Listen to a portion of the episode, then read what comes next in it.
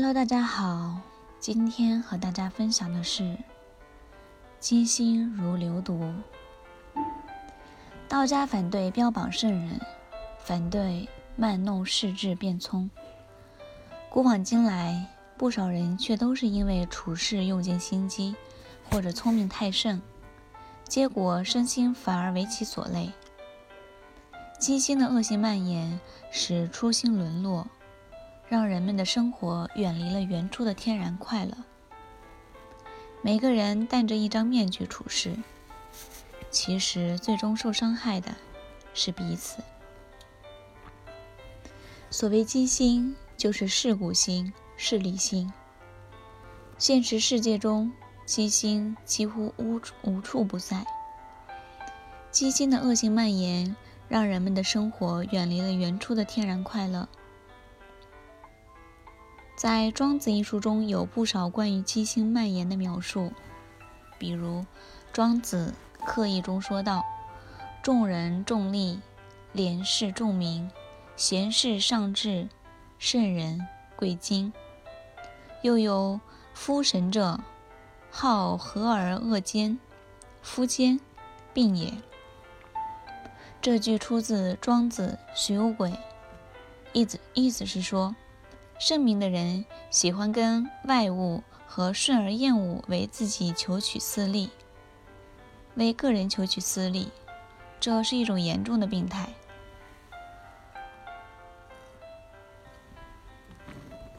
在我们现实生活中，不少人都隐藏着一颗世故的机心。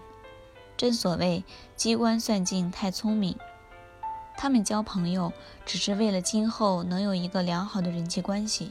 做工作，只是为了能够赚取更多钱财；谈恋爱，只是为了满足个人一时私欲；孝敬父母，只是为了博取一个好名声。总之，不管做什么事，总是目的在先，名利当头。像这样挟心而于天下游，怎么会没有痛苦呢？所谓天下熙熙，皆为利来。天下攘攘，皆为利往。走在大街上，我们经常会看到很多人都为挤一辆公交车而焦头烂额，为忙工作而嚼着一颗，而嚼着一个鸡蛋灌饼，喝一杯劣质豆浆，匆匆赶路。酒店里几个人觥筹交错，每个人脸上都洋溢着友好的笑容，但可能在背后，大家就会互相骂一句。这些人的心里也许装着各种各样互不相同的事，但是他们的目的最终都可归结为一点，那就是都在为名利这两个字。为了得到名利，他们在对待任何人、对待任何事情时，总是从是否有用这点上来考虑。机心怎么会越来越不重呢？杜甫诗云。翻手为云，覆为雨，纷纷轻薄何须数？君不见，管保平失交。此时今人气如土。你很会结交朋友，那你觉得和你相交的那些人都是没有目的、只有感情的吗？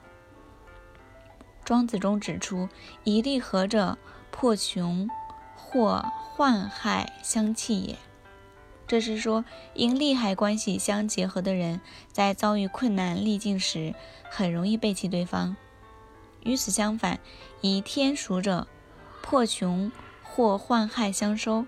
以天赎者，是指彼此结合的关系是建立在极为信赖的基础上。这种朋友关系，即使在逆境中，也会经得起考验，彼此相互帮助，同舟共济。患难与共，机心如流毒，处处蔓延。即使是明德英勇之士，有时也不免卷入其中，甚至为了一时的事故机心争斗。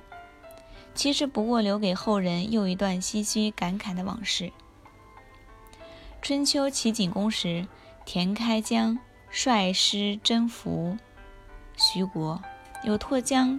开边强齐之功，古之子有斩龟救主之功。由田开疆推荐的公孙捷有打虎救主之功，三人结为兄弟，自号为齐邦三杰。齐景公为奖其功劳，加赐五城之兵的荣誉。随着时间的推移，他们三人协功智勇，不仅减慢公卿，而且在景公面前也全无礼数。甚至内结党羽，逐渐成为国家安定的祸患。齐相晏婴深感忧忧虑，想除掉他们。一天，晏子从后花园摘了两个桃子，对他们三人说：“谁的功劳最大，就吃一个桃子。”公孙捷首先挺身而出，让自己亲手打死一只吊禽白虎，解救了主公。于是晏子赏给他一个桃子。古冶子不服，站起来说自己曾在黄河中杀了一只巨龟，救了主公的性命。于是晏婴把最后一个桃子赏给了他。可是此时田开疆也站了出来，说他曾奉命攻打徐国，逼徐国投降，为国家奠定了盟主地位，他的功劳才最大。晏子看公孙捷和古冶子的桃子都吃完了。立即对景公说：“田将军的功劳最大了，但桃子已经刺完了，只好等熟了再刺了。”景公也说：“田将军的功劳最大，可惜说的太迟了。”田开疆自以为这是一种耻辱，功大反而不能得到桃子，于是挥剑自杀。古冶子和公孙捷相继因功小食桃。而感到耻辱，也自杀身亡。景公下令为他们厚葬。这个著名的二桃杀三士，后人不知做过多少评判解说。其实，不论我们站在哪个角度上来评价，充斥在这个故事中的，最多其实就是一颗世故机心。晏子虽为国家大计，但其手段还是多少有些残忍欺诈。但是，田开疆、公孙捷、古冶子三人若不是惑惑于功利而相争，最后也不会中晏子之计，落得个羞辱而死的结局。